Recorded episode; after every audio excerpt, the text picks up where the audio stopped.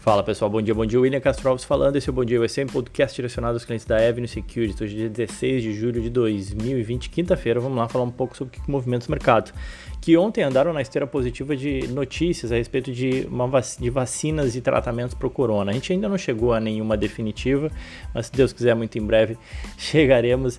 Mas ao passo que elas vão avançando, isso acaba sendo positivo e ajuda a motivar a novas altas. Não vou detalhar aqui as notícias de ontem para a gente focar nos resultados de hoje. Mas ontem eu postei no meu Twitter, arroba Will Castro Alves, uma lista, uma reportagem da Bloomberg que, que faz uma lista aí de diversas vacinas no mundo inteiro em que fase que elas se encontram, né, de testes, fase 1, fase 2, fase 3 e por aí vai, quem tiver interesse dá uma olhada lá.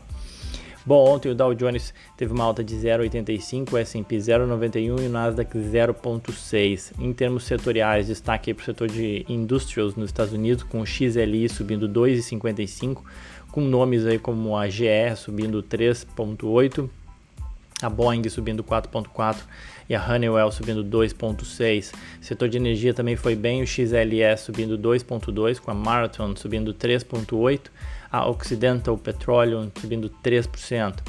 Setor financeiro também, XLF subindo 1,99%. E o KRE, que é de bancos regionais, é um ETF de bancos regionais, ou seja, de bancos menores, né? não são os grandes bancos americanos, ele saltou aí 5,9% com os resultados positivos aí do PNC Financial e US Bank Corp. É, o US Bank Corp ontem subiu 3,7% e o PNC, eh, PNC Financial subiu 2,8%. É, ontem também o Wells Fargo e Citi se recuperaram das quedas do dia anterior, subindo 4,5% e 3,7%. Na ponta oposta, a gente viu o setor de utilities, uh, XLU caindo 0,4%, a NextEra Energy caiu 1,4%, a Duke Energy 1,5%. É, o setor de semicondutores também não foi tão bem, o SOXX, o ETF que representa o setor, caiu 0,2%, com Nvidia caindo 1.4 e uhum. Broadcom caindo 0.4. Acabou de pipocar aqui no meu celular, saiu o resultado do Morgan Stanley, não vou conseguir comentar ainda uh, aqui no, nesse podcast, mas ao longo das redes sociais, ao longo do dia eu comento. Uh, entre as large caps, a Amazon foi o destaque negativo, caindo 2,4%. Bom, os preços do petróleo avançaram 2% na quarta-feira, apoiados por uma queda acentuada nos estoques da commodity nos Estados Unidos embora os ganhos aí tenham sido limitados pela decisão da OPEP e aliados de reduzir seus cortes de oferta a partir de agosto. Até falando sobre isso, né, apesar do dia positivo ontem do petróleo, hoje ele já aponta para uma queda de 1%. A OPEP ela tem reduzido a oferta da, ela reduziu a oferta de da commodity quando o petróleo colapsou, né, em, teve uma redução bastante forte de 9,7 milhões de barris, e eles falaram que iam revisar isso. Isso eu estou falando lá de março, né? Eles falaram que iam revisar isso agora em julho, revisaram, relaxaram um pouco os cortes a partir de julho, então os cortes são reduzidos para 7,7 milhões uh, a menos de produção, ou seja, frente aos 9.7, foram 2 milhões a mais de barris que estão sendo produzidos, que vão sendo produzidos, perdão, até dezembro. Isso ajuda aí a jogar a commodity um pouco para baixo hoje. É, e ontem o dólar fechou em alta na quarta-feira, seguindo o movimento da moeda no exterior, em meio a esse noticiário da Covid que ajudou a fortalecer o dólar. Moeda norte-americana subiu 0,7 a 5,38. Tá? No mês ele caiu 1%, e no ano ainda sobe 34%. Para hoje, o que a gente teve foi o, PIB da China, que apresentou uma alta acima do esperado, mas isso não foi suficiente para manter o otimismo entre os investidores. A atividade econômica chinesa ela terminou o segundo trimestre com uma expansão de 3,2% na comparação com o igual período do ano passado, é, acima dos 2,5% esperado. Apesar disso, o dado de vendas no varejo decepcionou, mostrou uma queda de 1,8%, contra uma expansão esperada de 0,3%. Então, isso foi suficiente para muitos investidores decidirem embolsar os lucros das últimas semanas. As bolsas na China vinham subindo bem e levou a forte queda da bolsa por lá. Né? Em Xangai, a bolsa caiu mais de 4%. E a maioria das bolsas da Ásia fecharam em queda. É, esse dado de vendas do varejo, que coloca dúvidas sobre a recuperação da economia chinesa, ela também se espalha pelo mundo e, as, na Europa os principais índices em território negativo de cerca de 0,7, repercutindo essas notícias, né? E também com a expectativa da reunião do Banco Central, onde a Christine Lagarde, a presidente do BCE, vai falar hoje. Os futuros americanos apontam queda também. É, e hoje a gente tem alguns dados econômicos que podem aí contrabalancear esse, esse começo de dia mais pessimista. A gente tem dados de vendas no varejo nos Estados Unidos e pedidos de auxílio-desemprego, ambos saindo agora às 9h30 da manhã dos Estados Unidos. É, vamos ver como é que isso movimenta o mercado. De qualquer forma, o que tem sacudido realmente tem sido os resultados. Né? Então vamos lá falar um pouco deles. Começando aí pelo Goldman Sachs. O código do Goldman Sachs é GS. Né? Ele soltou ontem, né? Só hoje que eu consigo comentar aqui com vocês. O Goldman divulgou um resultado que surpreendeu os mais otimistas. Né? As operações de trading e investment banking, que representam 3 quartos da receita da empresa no período, compensaram aí essa turbulência do mercado causada pelo corona. O banco informou aí um lucro de 2,4 bilhões de dólares, ou 6,26 dólares por ação, superando as estimativas dos analistas que estavam lá na, na casa de 3,78 dólares é, de lucro esperado por ação, né? ou seja, foi bem acima. É, foi o maior desempenho do banco em, em Nova York em, quase uma década, tá? só para colocar isso em perspectiva. É, a receita foi a receita de 13,3 bilhões de dólares apresentadas pelo banco foi 3 bilhões e meio superior às estimativas, né? então bateu em mais de 3 bilhões de dólares as receitas esperadas pelo mercado. Ponto principal que diferencia o banco, né, o Goldman Sachs, dos demais bancos americanos é que ele seria um, um pure player, digamos assim, de investment banking, né, e não tem operações de varejo. A gente não tem grandes exemplos no Brasil, eu diria que o exemplo mais parecido seria o do BTG Pactual, ou do BTG só, perdão, não é mais Pactual, é, que seria mais focado no banco de investimento, né? Seria o mais parecido aí, mas o Goldman Sachs é essencialmente um banco de investimento, tá? Ele é um dos maiores financiadores das empresas dos Estados Unidos, né? E algo que se mostrou positivo aí nesse primeiro semestre de 2020. É, dos seis maiores bancos, o Goldman Sachs é o que obtém a maior parte da sua receita de trading e de banco de investimento. Tá? Nos últimos anos, e o que, que eu digo com isso? O trading, na verdade, não é que o banco ganha comprando uma ação e vendendo mais caro, ou fazendo trade em ação ou trade mesmo em bonds. Não, ele basicamente ele está nas duas pontas, né, entre compradores e vendedores. Ele ganha o spread. Quando a volatilidade aumenta muito no mercado, como foi o caso desse último trimestre, é, ele consegue colocar spreads maiores, tanto para o comprador quanto para o vendedor, ganhando nas duas pontas. Então não é que ele assume posições em mercado é, para tentar especular com a alta ou a baixa de um determinado ativo. Não, ele opera nas duas pontas, com maior volatilidade os spreads aumentam e ele ganha mais. Além disso, no investment banking, com taxas de juros muito baixas e a injeção de liquidez do Fed, muitas empresas voaram para o mercado para tentar captar recursos a custos baixos, né? E aí essas emissões são feitas através de uh, empresas de investment banking, né? De, de, bancos de investimento.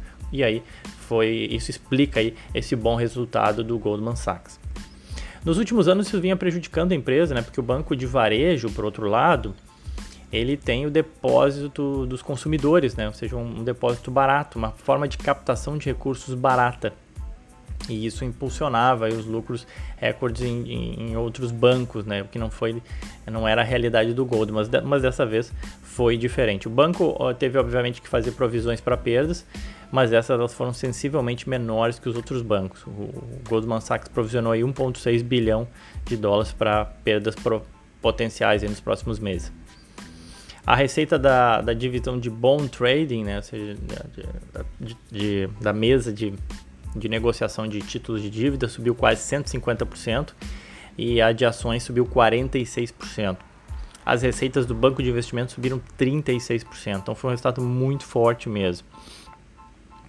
É, os investimentos em plataformas de negociação eletrônica também continuaram a dar frutos, ajudando o banco a ganhar participação de mercado, especialmente na parte de trading de ações, né, fornecendo soluções para os clientes que querem é, operar ações, isso também ajuda eles a, a ganharem mais receitas.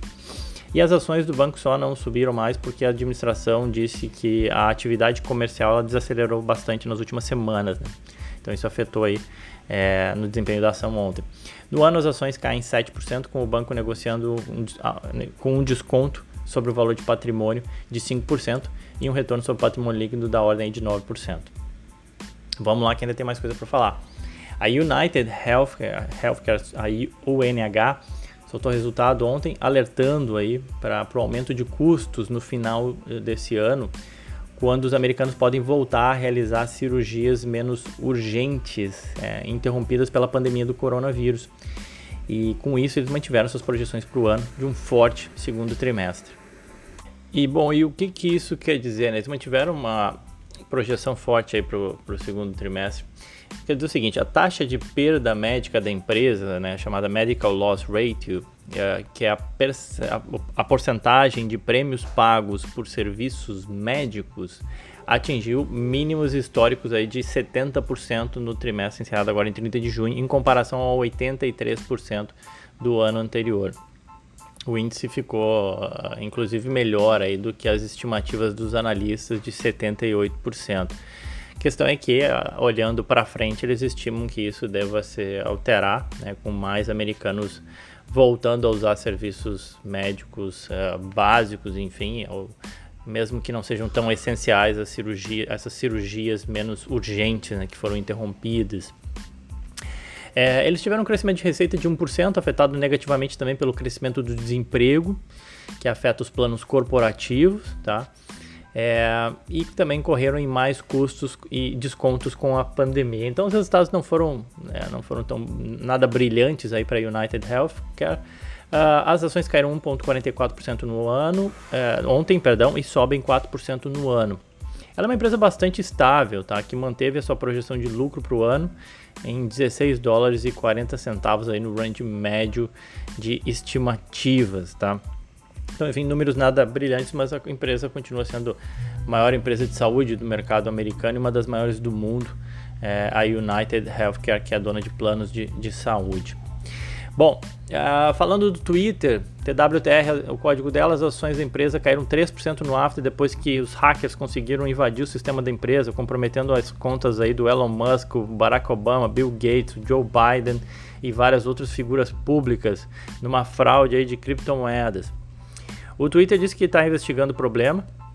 Dados públicos de blockchain mostram que os hackers receberam mais de 100 mil dólares em criptomoedas e alguns especialistas afirmam que o incidente deve criar dúvidas aí sobre o nível de segurança adotado pelo Twitter. Né? O Twitter ele não fez esclarecimentos, mas afirmou aí que em comunicado é, que os usuários podem não conseguir publicar, esses usuários afetados, né, especialmente, podem não conseguir publicar um tweet ou redefinir senha por conta uh, disso, enquanto eles estão revisando e solucionando esse incidente. Mas as ações aí já repercutem isso, caindo 3% no after. E para acabar, o Bank of America divulgou agora pela manhã, consegui dar uma olhada. É, assim como os demais bancos, foi positivamente impactado pelas receitas de trading, que eu já expliquei para vocês que tem mais a ver com o spread né, e com a intermediação dos negócios. É, em especial, segmento de trading de bonds, título de dívida e também pelo braço de Investment Bank, que viu as receitas crescerem 57% nesse trimestre. O banco lucrou 3 bilhões e meio de dólares, ou seja, 37 centavos por ação, uh, comparado aí a 27 centavos por ação esperados pelo mercado. As receitas vieram também acima do esperado, 22,5 bi de dólar, o mercado esperava 22. As ações estavam caindo aí no pré, é, com a notícia de que eles provisionaram mais 4 bilhões de dólares. Essas provisões assustaram um pouco, ficaram bem acima do que o mercado estava esperando. Provisões aí para potenciais perdas nos próximos trimestres. As ações do Bank of America já caíram 30% esse ano e negociam com desconto de 10% sobre o valor de patrimônio. Uh, a gente teve também a Johnson Johnson, tá? Que saiu só o highlight também, vou conseguir comentar com você somente amanhã, mas ao longo do dia nas redes sociais eu vou dando uns highlights. Johnson Johnson, o lucro deles caiu 35%, é, também por conta daquilo que a United Healthcare chamou atenção, com uh, vários hospitais cancelando algumas cirurgias menos urgentes, né? e usando menos os produtos da Johnson Johnson. Mas amanhã eu comento um pouco mais, de forma mais detida, aí, os resultados da Johnson Johnson, tá bom, pessoal? Fico por aqui, sempre convido todos a me seguir nas redes sociais, arroba Will tanto no Twitter quanto no Instagram, mais porque ao longo do dia eu tento comentar algumas coisas sobre o mercado americano, em especial aí nessa safra de balanço, tentando passar um pouco aí do que vem acontecendo, tá bom? Era isso então, desejo a todos um ótimo dia, bons negócios, aquele abraço.